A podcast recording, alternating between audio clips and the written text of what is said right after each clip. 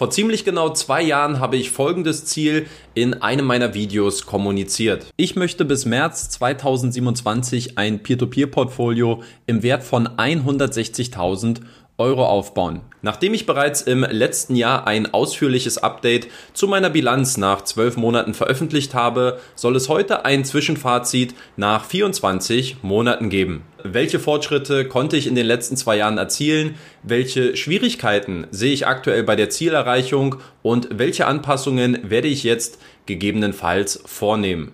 Alle Antworten dazu gibt es direkt nach dem Intro. Viel Spaß mit dem heutigen Video.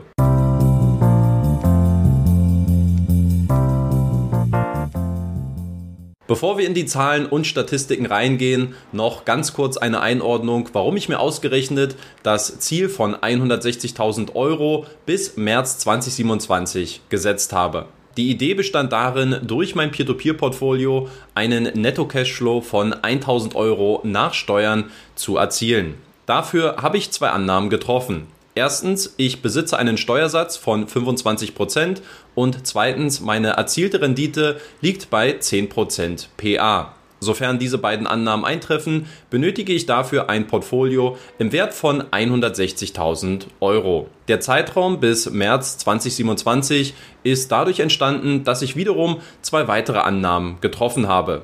Nämlich erstens, ich zahle ab September 2021 jeden Monat 1000 Euro ein und zweitens, ich erziele eine durchschnittliche Verzinsung von 10%.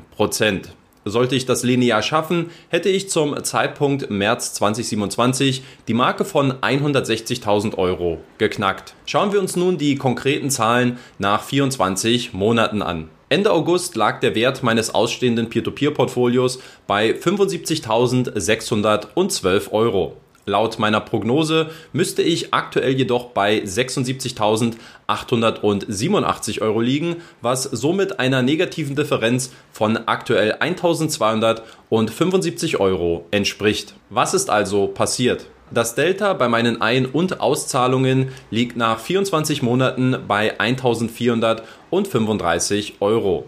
Demnach habe ich mehr Geld eingezahlt als zum jetzigen Zeitpunkt vorgesehen. Stattdessen liegt das Problem, wie schon seit Beginn an meines Ziels, bei der Performance. Hier liegt mein Abstand zum Delta bei derzeit 2710 Euro.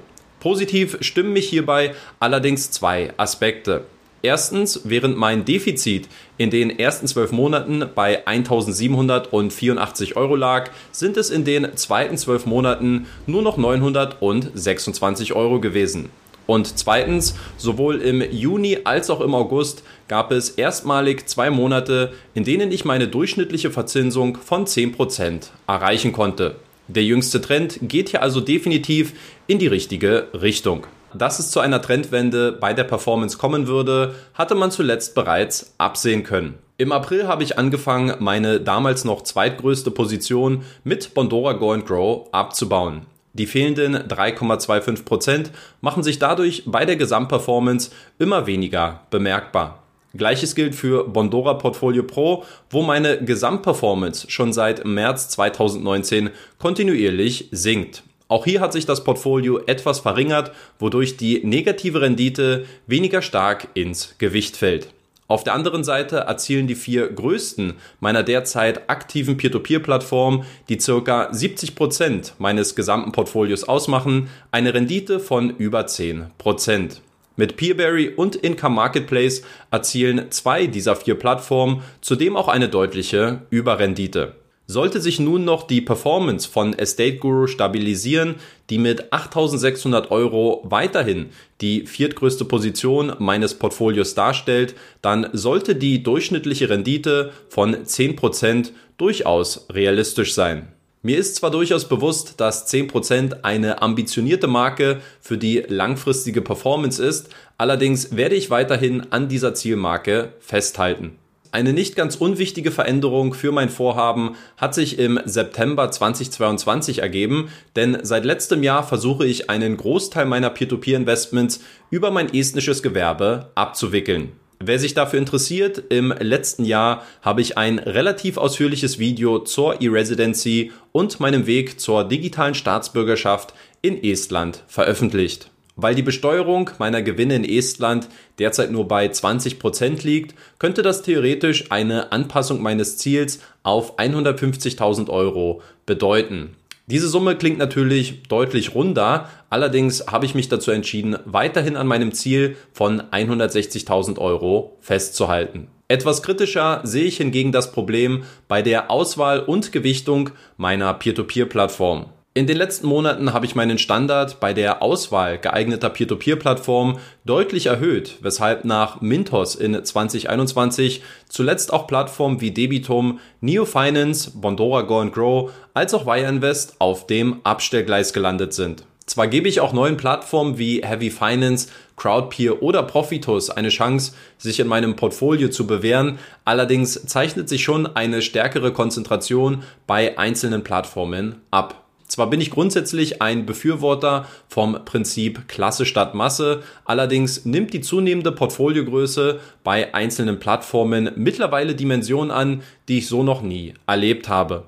Insofern wird sich hier für mich die Frage stellen, wie groß mein Appetit danach sein wird, eine größere Abhängigkeit von einzelnen Plattformen zu besitzen oder ob ich gegebenenfalls meine Investmentkriterien etwas aufweichen werde, um dadurch mein Portfolio etwas breiter aufzustellen. Genau hierzu würde mich mal eure Meinung interessieren. Schreibt mir euer Feedback gerne in die Kommentare. Abschließend noch der Versuch einer realistischen Selbsteinschätzung, ob ich das Ziel von 160.000 Euro bis März 2027 erreichen werde oder nicht. Hier lautet mein ganz ehrliches Fazit, ähm, ich weiß es nicht. Ja, ich glaube nach wie vor, dass Peer-to-Peer-Kredite für mich zumindest kein ganz klassisches Buy-and-Hold-Investment ist, weil dafür einfach ähm, diese Anlageklasse noch zu dynamisch ist und sich immer auch wieder externe Chancen auftun können, wo insbesondere die Liquidität von Peer-to-Peer-Krediten genutzt werden kann äh, und vielleicht sogar auch sollte. Und insofern will ich es mir einfach vorbehalten, weiterhin flexibel zu sein und gegebenenfalls auf sich verändernde Markt oder vielleicht auch andere Lebensumstände reagieren zu können. Deswegen, ob ich dieses Ziel erreichen werde, ähm, es steht letztlich in den Sternen. Klar ist, dass Peer-to-Peer-Kredite langfristig ein ganz großer und wichtiger Eckpfeiler für mich im Portfolio sein werden. Aber ob ich dieses ganz spezielle Ziel auch erreichen werde, ähm, da gibt es, glaube ich, noch zu viele externe Faktoren und Umstände, die dieses Ziel ähm, beeinflussen können. Insofern meine ganz ehrliche Antwort, ich weiß nicht, ob ich es ähm, jetzt auch in den nächsten Jahren erreichen werde oder nicht. Ich hoffe, dieses kleine Update hat euch gefallen. Wie immer freue ich mich über euer Feedback in den Kommentaren und dort könnt ihr auch gerne mal schreiben, was ihr persönlich für Ziele mit Peer-to-Peer-Krediten verfolgt und wie auch hier eure Fortschritte dabei aussehen. Ich sage vielen lieben Dank fürs Zuschauen und wir sehen uns dann in der nächsten Woche wieder. Bis dahin Leute, haut rein und ciao.